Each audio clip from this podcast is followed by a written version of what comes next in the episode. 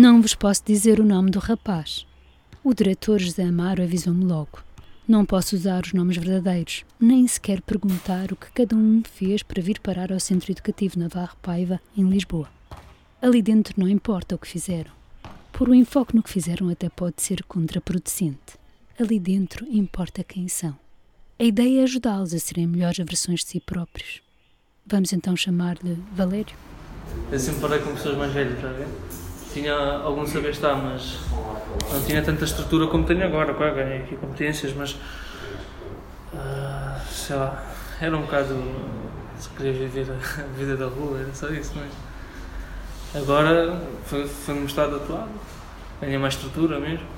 Outras competências tipo sociais. Yeah, acho que é isso. E, e mudou a maneira de pensar, né? Para alguns de vós, pode ser difícil acreditar.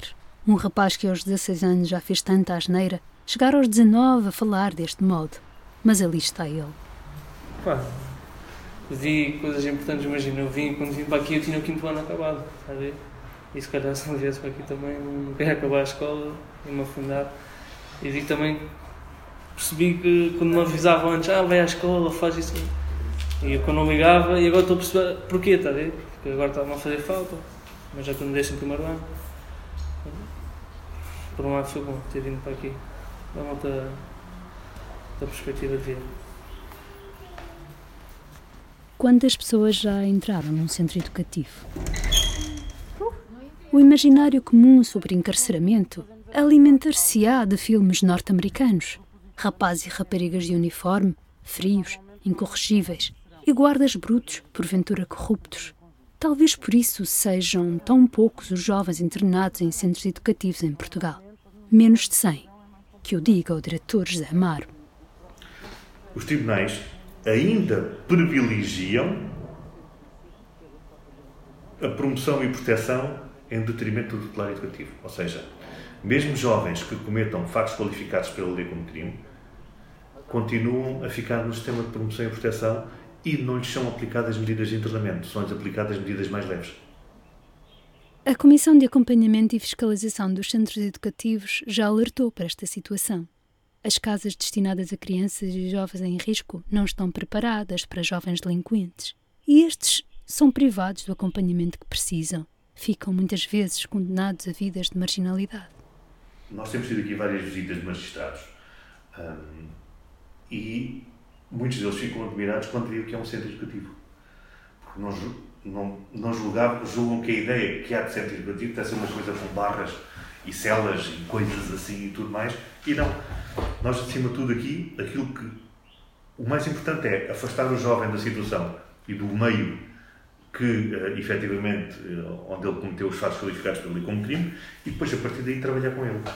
Mas sim, os tribunais têm alguma resistência em aplicar medidas de internamento o enorme portão dá para uma área jardinada. Caminhando um pouco, dois blocos paralelos divididos em unidades. Cada unidade tem quartos individuais, balneários, cozinha, sala de convívio e sala de videochamada. No edifício de apoio há vários ateliês. Cá fora, jardins, campo de jogos, piscina.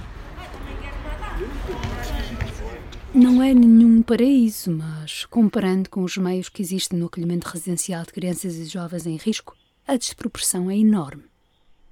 Aqui dentro estão 15 rapazes e 7 raparigas. Aqui dentro trabalham 41 funcionários da Direção-Geral de Reinserção e Serviços Prisionais, mais 15 seguranças, 7 professores, 4 formadores, 4 funcionários na limpeza e 2 na cozinha. Todos os comportamentos são vigiados Qualquer desvio é dissecado nas reuniões de unidade orientadas por dois técnicos duas vezes por dia.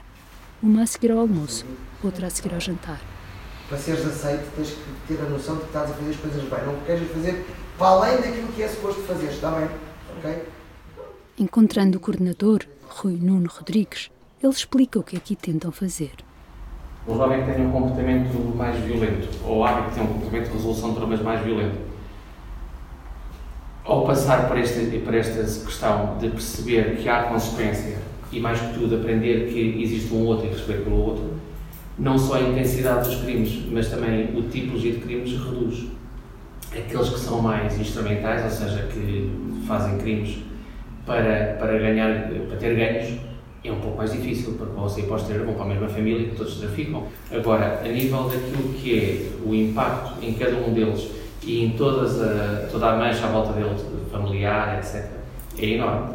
Nós temos famílias, inclusivamente, que, por exemplo, os, os rapazes vão tomarem banho, ninguém tomava banho em casa, ninguém tomava banho em casa. Eles, quando saem daqui, já, já, já tratam da sua própria roupa, já lavam, já, já, já eles próprios depois vão ensinar já aos cozinham, inclusive, portanto, e a, e, a, e a questão de, de, desta educação passa para cima. Agora, é também um trabalho que é, como dizia, muito, muito extenuante a nível do cotidiano, do, do, do, do, estar atento a tudo e mais alguma coisa, mas também é muito especializado. Mesmo as pessoas que são os monitores que estão a acompanhar 24 horas por dia, são fundamentais, não ser umas pessoas sem sensibilidade, sem capacidade de, de, de, de intervenção pedagógica. Eles, são chamados agentes educativos justamente por causa disso. Porque eles, quer pelo exemplo, quer pela, pela reação aos acontecimentos, sejam pequenos, sejam grandes, é, é que vão moldando o cotidiano. Depois o resto é as tutorias, aconselhamento, os programas de enriquecimento pedagógico, etc. Não é só a equipa do centro educativo. Há uma médica de clínica geral, 3 horas por semana.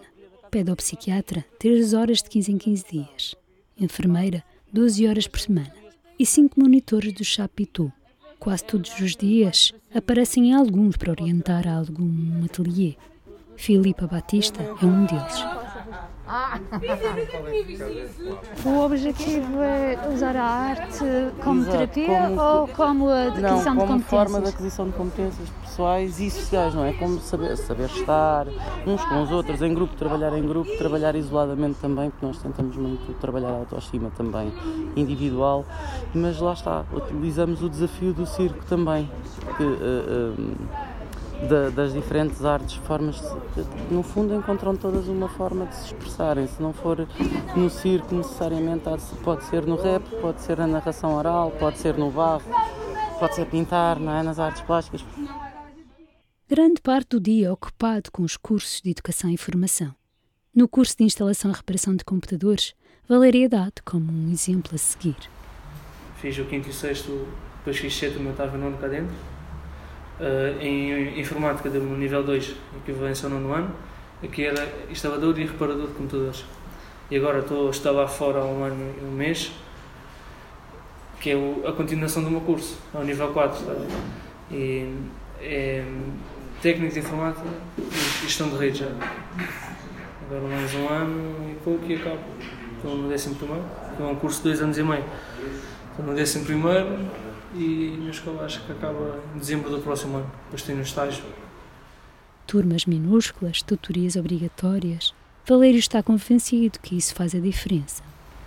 Mas aqui é normal que um aluno tenha muito mais aproveitamento. Somos 4 ou 5, não temos como distrair. Imagina, não temos telemóvel, não temos nada. Temos de estar mesmo atentos às aulas e termos maior aproveitamento.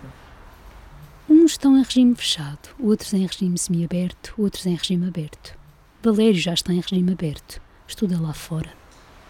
Tenho contato com miúdas e, é- e já é normal. Quando eu comecei a estar lá fora era um bocado diferente, porque habituei-me cá dentro, só rapazes e não tinha tanta liberdade. E, e, e, não tenho uma coisa tipo. Eu tenho um melhor estado do que os outros colegas da, da minha turma, porque já estou habituado a sindicativo, temos que seguir uma regra, vamos ganhando uma estrutura. Tá? E chego lá fora, as pessoas até pensam, foi, isto aqui é um santinho. tá? Não é um santinho, mas é um ótimo aluno. Mesmo a matemática, é isso, costumo ter 119, 10, 20. Eu gosto muito de matemática mesmo, mas agora. E esse reforço da matemática que tiveste aqui também? Também, por Antes. acaso temos aqui um grande professor, mas eu sempre gostei mesmo de matemática e quando uma pessoa gosta é mais fácil de aprender as coisas. É, isso. Mais 10 meses está livre. Até lá é preparar a saída. Trabalha ao fim de semana num restaurante de comida rápida. Com a pandemia mais controlada, começou a passar duas noites por semana em casa. Ah, eu por, eh, espero seguir a minha vida, né? Ahm, continuar com os meus objetivos, com, com o meu trabalho, acabar no.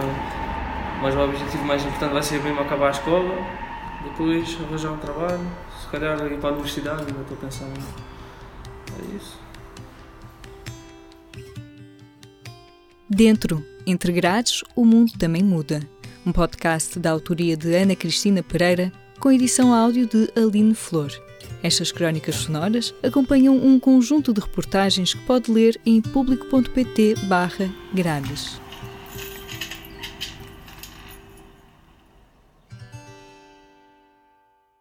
O público fica no ouvido.